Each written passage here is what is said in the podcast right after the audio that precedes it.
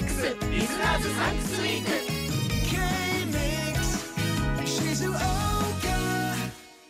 お出かけ前の問題です。お出かけ前の問題です。 Take Off Q Take Off Q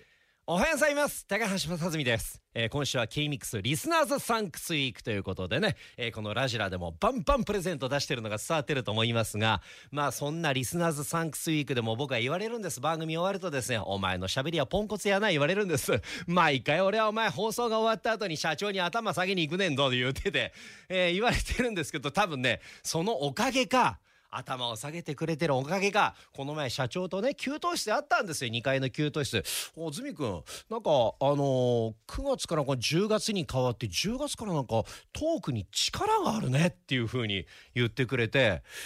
やっぱこう謝ってくれてるからなんやろなと思ってなんかちょっとこう向こうから気を使って そうやって声をかけてくれまして社長にステッカーあげといて。社長にステッカーあの1枚でいいや。